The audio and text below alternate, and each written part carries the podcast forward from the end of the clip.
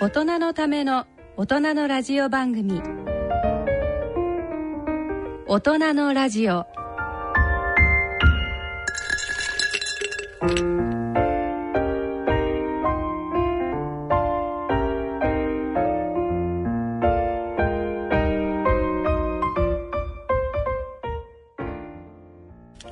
ご機嫌いかがですか坪田和夫です。こんにちは、西澤邦弘です。こんにちは、久保田絵里です。この時間はご機嫌が人類を救うと題してお送りしています。、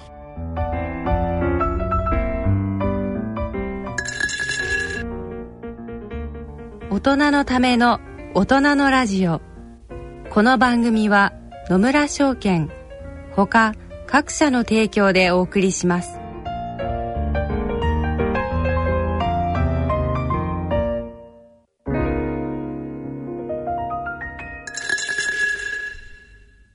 野村、第二の人生に必要なのは、お金だけじゃないから。ゆったりとした旅を楽しみたい。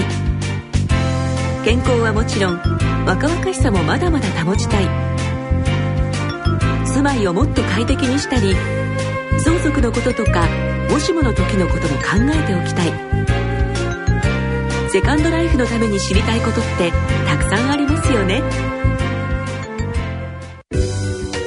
あなたのハッピーなセカンドライフのために野村証券の本支店ではさまざまなスペシャリストを講師にお招きして野村のハッピーライフセミナーを開催しています詳細はウェブで「野村のハッピーライフ」と検索してくださいなお当セミナーではセミナーでご紹介する商品などの勧誘を行う場合があります恐れ野村に来てみよはい、えー、6月に入りました。ね、えまあ、ああったいば暑いですけどね。ねえ、本当に、はいなんか梅雨が来る前の夏みたいなうん感じになる。うんまあでもね、また梅雨が来れば、草木も育ち、ね、美味しいものもいっぱい食べれるということで人生楽しい。楽しい。ね、あの、5月は坪田先生いろいろと、なんか会議があったりとか。そうですね。そうなんです。あの、一つまず報告させていただきたいのは、あの、キーストンシンポジウム。これはあの、世界中から、ある、まあ、えー決められたサブジェクト。今回はエイジングなんですよエイねジング。で、エイジングに関するキーストンシンポジウムが5月15日から19日まではい、 1週間ありまして、もう世界中から来たわけですね。 364名。うんそれ日本の参加者は何人ぐらいいたんですか38%。これもすごいんですよ。はあ本当の国際学会なんですすごいですね。で、26カ国から来まして、えほん自分の言うのもなんですけど、ええ本当にいい会でした。ーで、えー、坪田先生がチェアマン。僕と、えー僕はもちろん、あの、筆頭のオーガナイザーで、ええあと4人の今井先生、ケーバーライン先生、マニック先生っていうあー4人でこれやりまして。またまあ先生たちもビッグだから。そうですね。もうみんなビッグな先生とやれて僕も本当に嬉しかったです。あーで特にその中で、えーエイジングに関して僕たちがええ知っておくと得をするあー話をぜひいや、もう教えていくっださぱいありすぎてね、ええもう頭の中本当フルオブエイジングのサイエンスになりましたから、ねえ例えば、あの、ヨハン・オーベック先生。はいこの人が、あの、一番最初の特別講演をしてくれたんですえが、はいこどれちらは、の大学の先生なんですこかの人はですね、はいスイスのローザンヌのローザン大先生なんですけど、あはいで、まあ今回特別講演で、その、い遺伝子のね、フォワードジェネティクスって遺伝子を一つ一つ、たった一つうん、こう変えていく、うんネズミで。一つ変えると変えただけで変えるだけで、はいえー例えば血糖値の割りあの上がり方がどうなるかとか、うんでやってみると、そのもう何百種類ってつか作ってるわけですよ。えでひ一つ変えただけで血糖値があるうネズミはすごい上がっちゃうんだけど、あるネズミは上がんない。えうんそう同じあのところを変えてるわけですよおね同じバックグラウンドのネズうんネズミミでで、たった一つの遺伝子をどんどん変えていくわけ、ええそれでそうするとたった一つ違うだけで、同じ食事しててもすごい太るのもいれば、うん例えば同じ食事してても、えー一番太んないのと一番太んだ12倍ぐらい違う。へえそれはこのうん二つ二つの二匹の子は、うんいじられてる遺伝子は違うんですかそう一つ一つだからみんな違うんですね一つ一つ変えていく。つまりこう関連遺伝子を一つ潰してるわけですねそう、そういうやつが結構いっぱい出て、だから、ヨハンは肥満とかでやってるええもう一つすごいな筑波大学の柳沢先生は、はいそれを睡眠でやってる。ああでえっ、あとそう国際睡眠拠点ですもんねそうそうでスリリーピーっつってもう寝まくるネズミをえ見つけたりとか、ええそれからドリームレスって言って寝ないネズミを見つけたえりそれもたった一つ遺伝子いやそうそうそうの動かすだけでそういうことになるんですかそうへいえやそれなんかやっぱ本当にすごいねっていう感じじゃあなんか本当にあれですねこう今後この人にずっと眠らしてやれと思ったら遺伝子一つ変えちまえばいいそうだからそういうその基本的なものがそうやって、網羅今までたまたま見つかってたじゃないですか、ええ色の、ええそれを網羅的に見つけるっていうことがうん出てきたそれからもう一つは、えーやっぱり同じ遺伝子だけど遺伝子に傷がついてると、まあ、年を取るって言われたんだけど、はいはい遺伝子に傷がついてることがいけないのか、うんうん傷がついたことに反応することがいけ ないうんのか、うんこれ結構ね面白いディスカッションした、うんうんこれ傷がついてるのはいけないって言ってたのはホッジメーカー先生たちで、はいはいこの人もヨーロッパの先生なんだけど、当然ん年齢を追うごとに傷は多くなってっちゃうわけですよね、そうですねこの人はもともとは先天的なものをやってるんだけど、あーいわゆる早老症みたいな、うんうんもうどんどんどんどん早く死んでいくあはいはいはいでそういう早老症の人たちに対してカロリーリストリクションとかすると、まあネズミの場合なんだけど、んすごく逆に寿命が伸びるとかねああで非常に面白いと思うんだよだって遺伝子がおかしくて、うん早く死んじゃうはずなのににそこにカロリーリストリクションをしたら、うん遺伝子は治ってないんだけど、うん寿命が2倍になりましたとか、うん、それは遺伝子は変わんないけど、なんかその、その周りで起きてることは変わってるわけですか。なんかプロテクティブなことがが起きて起るこってるってことですよね。そうだよねスイッチマがマウスでネズミのそれから人でも、うん今4例だけだけど始めたっつってました、もう遺伝子がおかしい人たちに対して、えカロカロリリーリーストをリクション抑え抑えるっていうえへでパリで始まったえそれはもう結構小さい方々小さい子だってそう小さい子た話してちましたそうねああ。やっぱ大きくなってからじゃダメなんですかね。ちょっと死んじゃうからさああ、そっかそっかうま。いそうですよね。それから、ハーバード大学の早野先生、この人、デビッド・シンクレアのとこにいるんですね。ああ、はい。今度、うちの眼科の講師で、く僕はリクルートした。あもう先生、どんどんなんかあの、アメリカの見どころのあそれる。いいやつをリクルート。だって僕、それチェアマンの仕事 だもん。ああ。で、すごい彼。が発表したアイスマイスってすごい、あの、注目されたけどええ、これあの、デビッドが作ったネズミでええ、あるうネズミの一時期、若い時ええに3週間だけええ傷をつけるんですよ。いあの遺伝子異常をインデュースします。ああ、はいはいはい。そうさたった3週間だけややるだけなのあとはもう普通に戻しちゃうんだけど、ええそれの効果が後で出てきて、ええ白髪になったり白内障になったりするかあらー遺伝子に傷がついてるっていうことよりは遺伝子に傷がついたことに対するエピジェネティック、なうん、そこでおだんだんこう玉突き的に起きてきたエピジェニッそクう変化の方がおあのいまあ、エイジングの本質じゃないかあと。ーでもしエピジェネティックだったら介入ができる、でっすよね。ていうことで、んまああの慶応大学とかね、ええー、と医科歯科の西村先生とか、んみんなで僕たちそれをちょっと使ってこれから研究しようかなと思ってるんですけどえいいな、それでなんかハゲが止められたりして。そうそうそうね面白い いいな。はいそれもそれから NAD もちろんあの今井先生 NAD ワールド3.0素晴らしい講演をしてくれてああ。今度はどう、どう、どういう新しい話があったんですか、今井え先っと生の。ね本当素晴らしかったんだけど一つまだ論文になってないのでなるほど。喋れないでも前のあの、おそらくその、2.0ぐらいの時が、んやっぱあれですか、あの、脂肪から E 難 PT が出てうん、で、その脳にまで実は影響を与えているっていそうそうそこまでは喋れないそこまでは論文になってうるんそれはだから、その次の段階が出てきたそうってことですそうね。もう本当に素晴らしかったです喋えりたいけどね、えー 知りたいな。あそうですか。うんうんえーじゃあその、もっとまたすごいことがあるわけですね。そうそうそうそう脂肪だけでも十分びっくりしましたけど。うん、まあ、あの、NAD の代謝のいろんなメカニズムの秘密みたいのがね、少し分かってきて、面白かったですね。とにかくなんかね、あの、一週間興奮して、こう、なんか過ごしていたっていう感じ。じゃあこれはまたあれですね、それぞれのあの先生方の研究が論文出たりした時に、ん実はこれはっていうほ形で先生にまたお話を伺えると。そうですね、いそれことから、ですねそうですね、はいぜひぜひ。はいそれから、高科例学会の、あの、アンチエイジングジャーナルで、いつも関東インタビューっていうのをやってるんですが、今回5人のええ先生、ええあの、オーガナイザーのマット・ケーバーライン先生とかね、ジョアン・マニック先生とか、さっき言ったホッジメーカー先生とか、えあの、大御所どころをずっと5人インタビューしましたのあーで、それはじゃあ早めに、 5、えもう5、次1号を一人で。そうですっねていう感じ出ていますので、もし、まあ、高価大学会の会員の人がいた ら、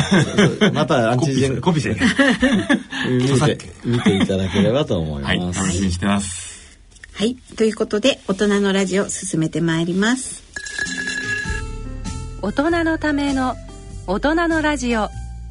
健康医学のコーナーです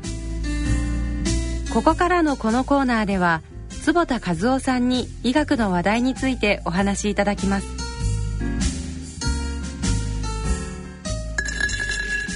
健康医学のコーナーです。このコーナーでは、医学会の学術論文や医学会の報告などから健康医学の話題をお伝えしていきます。はい。で、今日は今ちょうど、あの、第17回日本高加齢医学会が、えー東京国際フォーラムで開催中ということで、今日からですね。今日からですね、はいあのはい最新のなんかお話をちょっと紹介できればと思っています。であの高カレー公開学会っていうのは、あの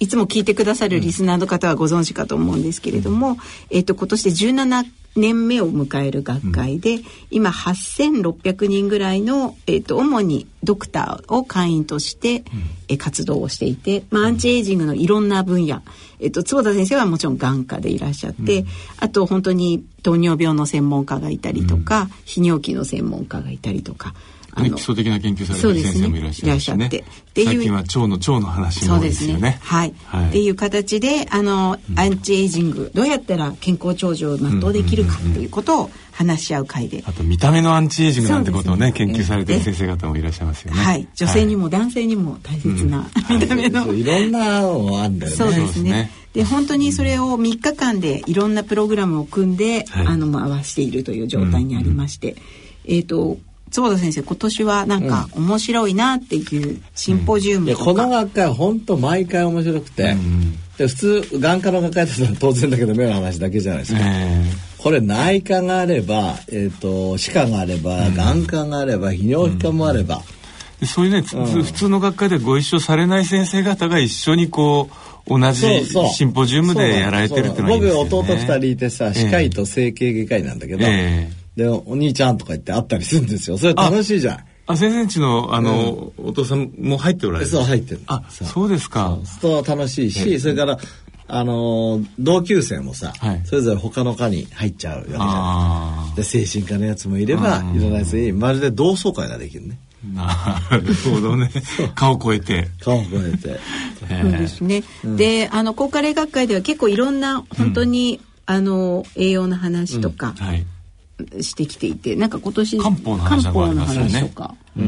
うん。なんかちょっと今これ見てると笑い笑いは笑い笑いのあ笑いは土曜日土明曜日日ですねでございますはね、いはいえ今日はですねちょうどあの腸内細菌のお話、うんうん慶応のあの福田先生とかいらっしゃって、はいあの話をされていてですね、ちょうど午後からで腸内細菌と代謝っていうセッションがあります。でその裏では漢方の功労化ネカズニズム、あとその裏ではさらに坪田先生も関わっている、日本初のエイジング研究最先端なんていうのもやっています。そうこれはあのね著名な鍋島先生を座長にお迎えして、本当にトップレベルのね、あの研究日本から世界に向けて発発信信ででききるもう十る。分十分戦えるっていうかまあ本当トップレベルのちなみにどんどんなのが出てくるんえでっとすね、今回はうちから伊藤先生と南野先生がはい出てくれまして、えで伊藤先生はその臓器の記憶ってい記う憶そう、はいなんかエピジェネティックですよね、うんうんうんえっといろんなあかの先ほどちょっと傷の話がありましたけれどそもうちょっとした遺伝子とか、ええ臓器に何か過去にあったようなことが何年も後に、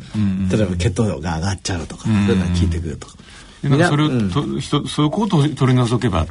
みたいなお話そうですねそれからそれそういう臓器の記憶があるっていう概念が面白いよね、うんやっぱり伊藤先生ってネーミングをつけるよね。うんこの、やっぱりメタボリックシンドロームの時、メタボドミノ。ドミノドミノとかそうですあのそうそうそう伊藤先生はメタボリックドミノの発想者そうそう。いやらっしゃいっぱまりす素よね晴らしいなと。このメタボエイジングっていうのも彼がつけたのよ。あだから、年を取るっていうことは、この代謝がおかしくなることだっていえう。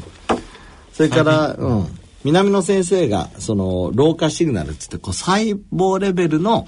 いろんなシグナルが、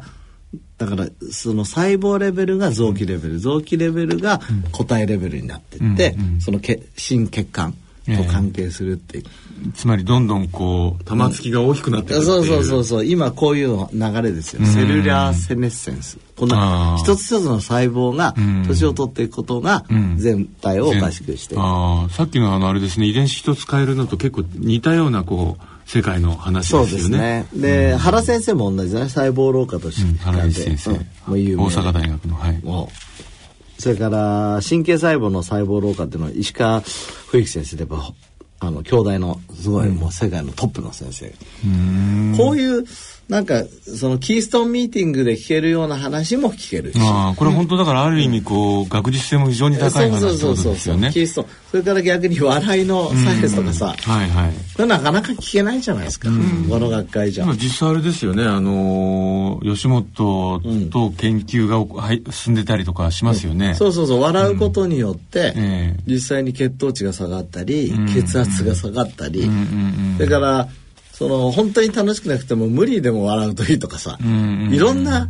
研究が出てきてそうですね。あと結構新しいああの話だと結構いうこういう微量金属が操る健康と疾患そうみたいそうなそうそうそうあ新しいの考え微量金属っていっぱいあるじゃないですか、はい鉛だとか水銀だとか、銅とか鉄とか、うん、だからこう意外とこういい方で捉えられてる微微量金属と、うんあのーリスキーに捉えられてるのとありますよね。そう亜鉛とかはもちろんいいし、えで鉄は取りすぎはダメだけどちょっとは必要でしょ、えうんで水銀なんかはさもういらないわけですようんうんうん、今度そのじゃあそういう食べ物と一緒に食べるときにそれの、なるべくその吸収を抑えたりそうですねもしくは要はふふらふらそれがないですよね、これなんか何かにこうはあの補足させて、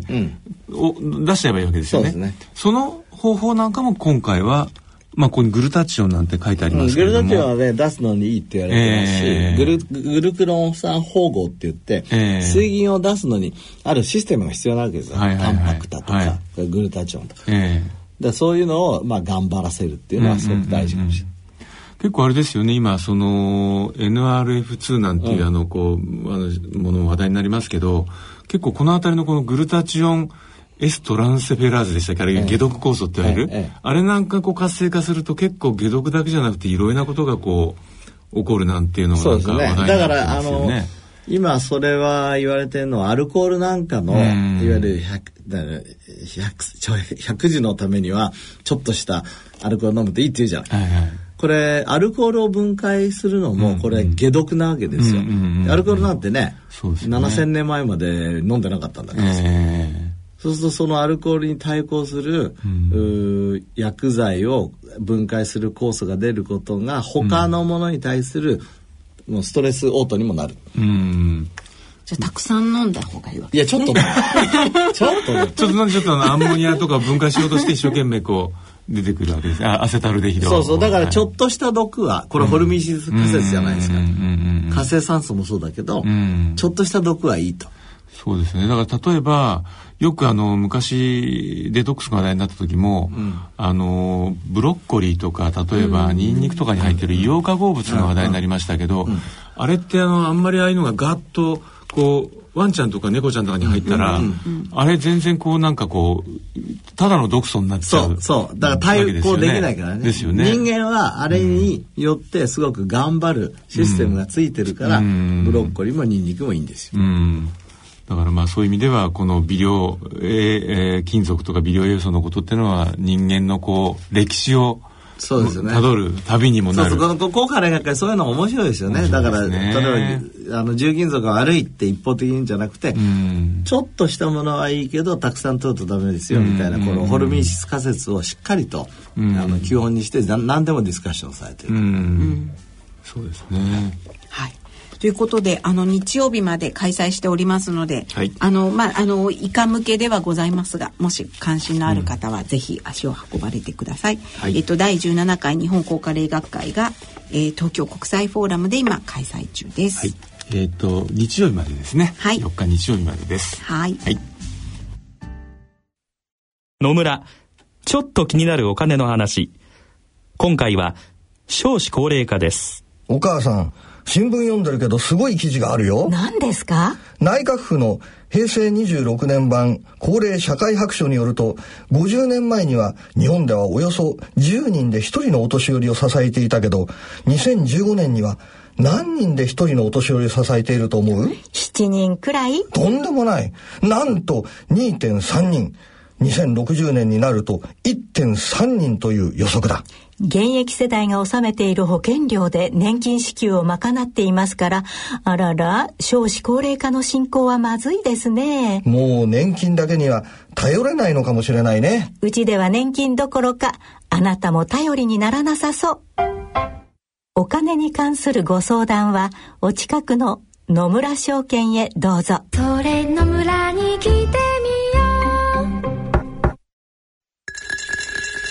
大人のための大人のラジオ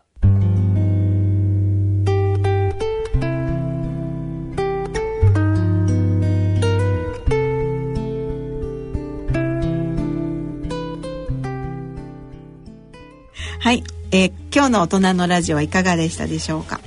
いかがでしたかってまだあれですよね、ね、これから大物のお話があって、はい、まだ じゃあさようならをする前にそうなんですよね、はい、ちょ今日はエンディングに時間をとって、はい、大切な日の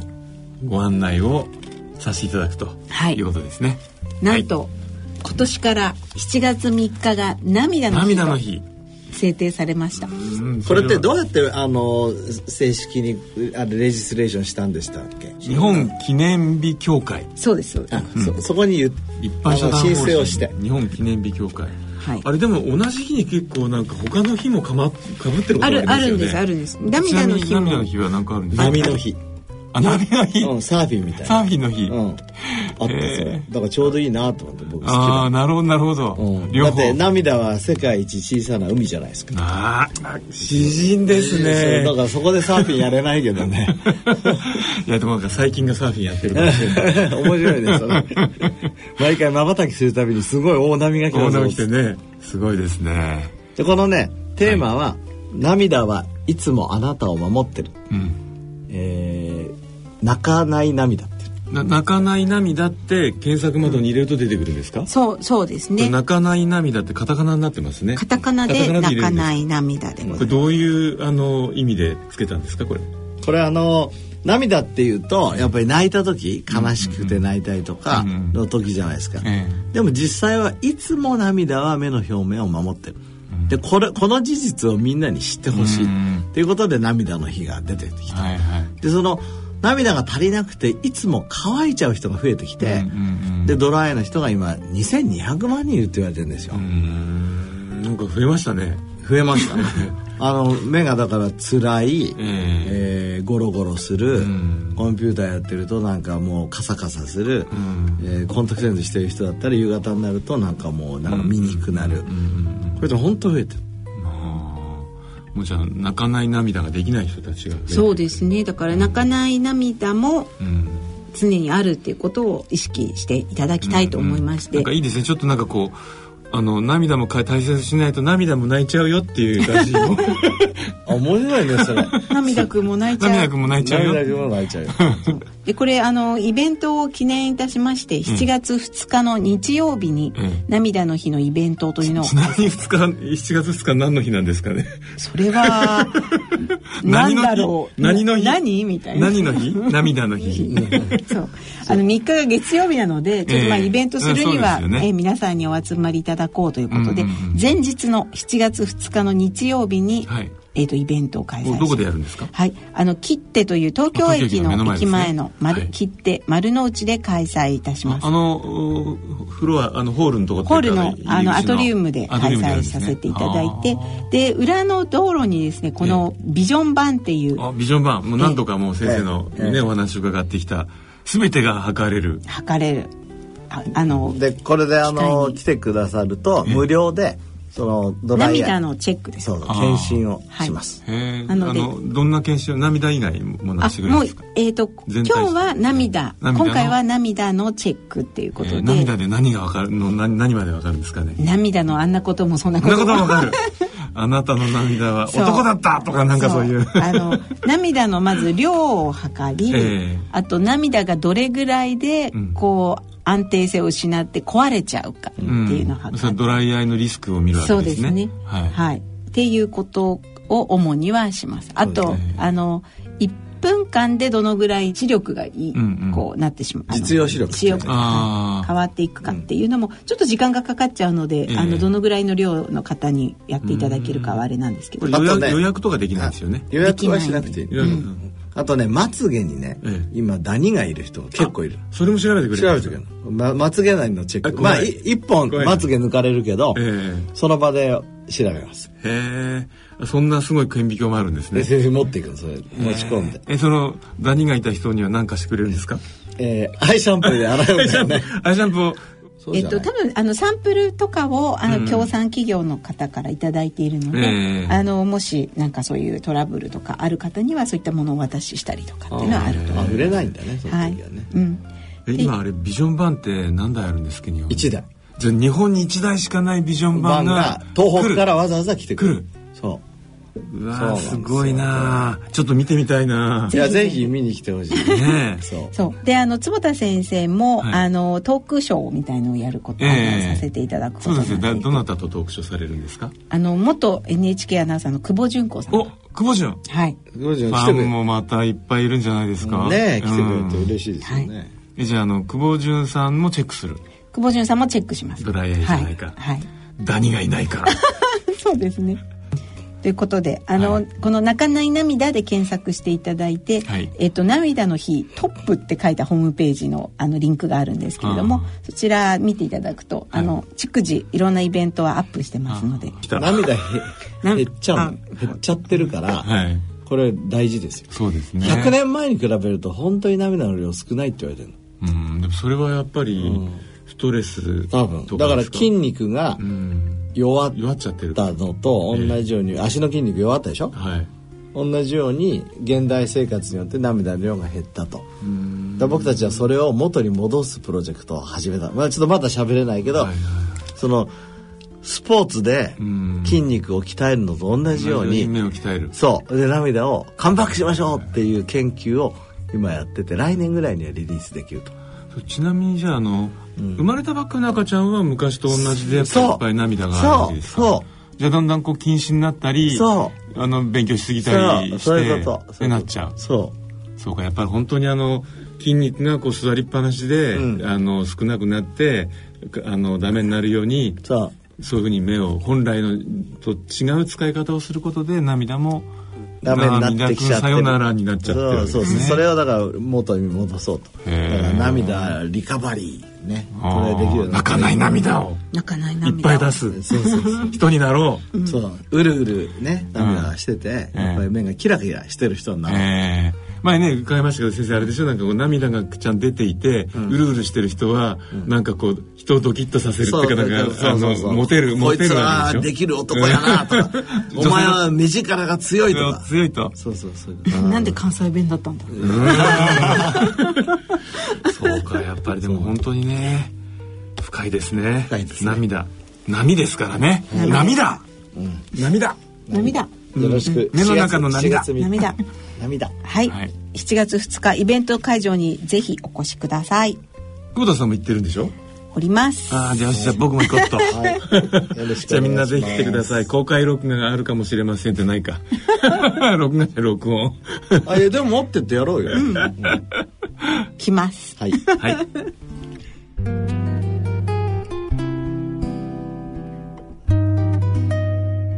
ということでそろそろお時間ですかねそうであそうだ、はいのんびりしちゃった。 はい。ということであの本日の大人のお時間大人のもうダ メ大だ人のお時間じゃない大です人のラジ大人のラジオはいかがでしたでしょ うか。オ、はい、涙の日で盛り上がりましたええはいはいですねままたねあの次回は、えーちょっと今日ね時間がなくて話せなかったケトン体の話ぜひはい先生がね今やっている、えー月の中の5日間だけ、えーカロリーハーフで過ごすその素晴らしい結果も含めて、はい次回は、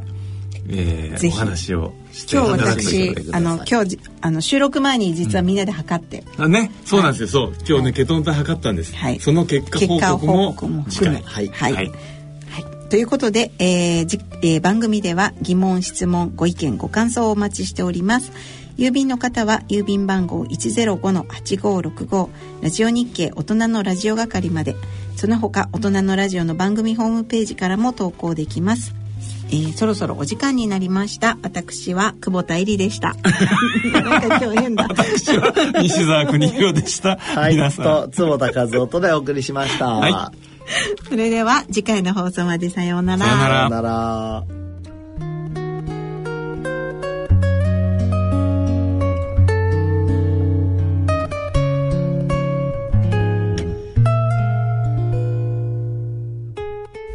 大人のための大人のラジオこの番組は野村証券ほか各社の提供でお送りしました。